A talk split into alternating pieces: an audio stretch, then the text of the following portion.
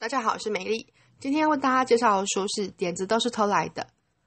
十个没人告诉过你的创意撇步。它是奥斯汀·克隆的作品，然后由远流出版社在二零一三年四月出版。这本书我自己蛮喜欢的，虽然它诶编排很松，然后略空洞这样子，没有啦，没有空洞啦，内容很好。但是如果你不是一个创作者，你没有正在创作中，我想你看这本书可能会觉得，啊，怎么就这一点内容？看的时候啊、哦，觉得好像有收获，可是之后就会不知道该怎么办。但如果你是已经有创作经验的朋友，我还蛮推荐你这本书的哦。因为啊，他其实讲到一个点，就是说所有创作者基本上都会有一点渴望，说，诶，就是灵感可以源源不绝啦，或者说想出惊天动地、就前无古人后无来者的那种创意。可是实际上哦。没有真，就是所有就是曾经被称为原创的东西，十之八九都是因为别人人们不知道其参考原始来源，这是里面引用的一段话。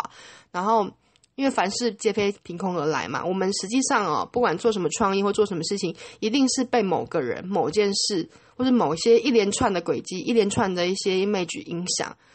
好，就好比说我会录这个音。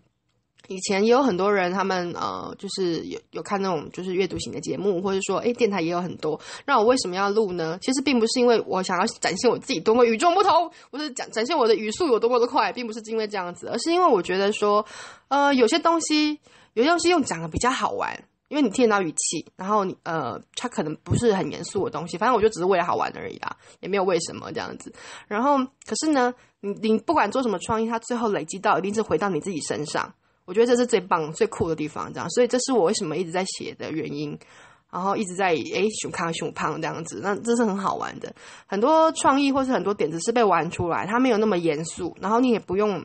大费周章的准备，反而你要放松你对你原本对灵感或者对创意的想法，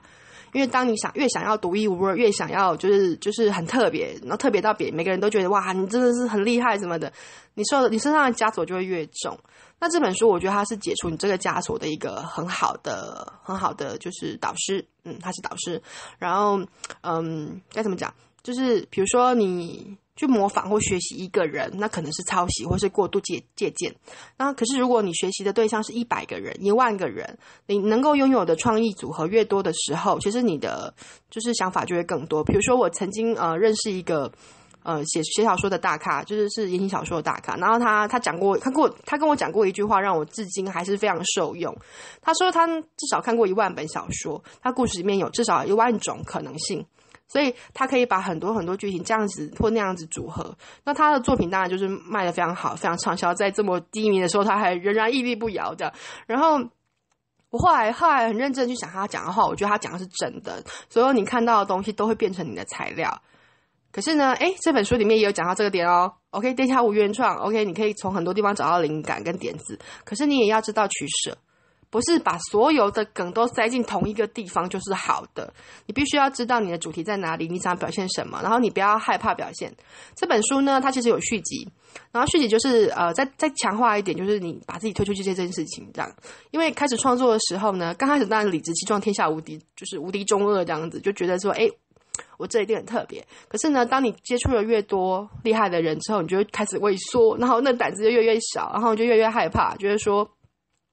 我可能没有办法那么厉害，原来那么人家人家那么厉害，我那我是不是就是我没有资格创作什么的这样子？所以他第二本是讲这个部分，那有机会我会介绍一下第二本。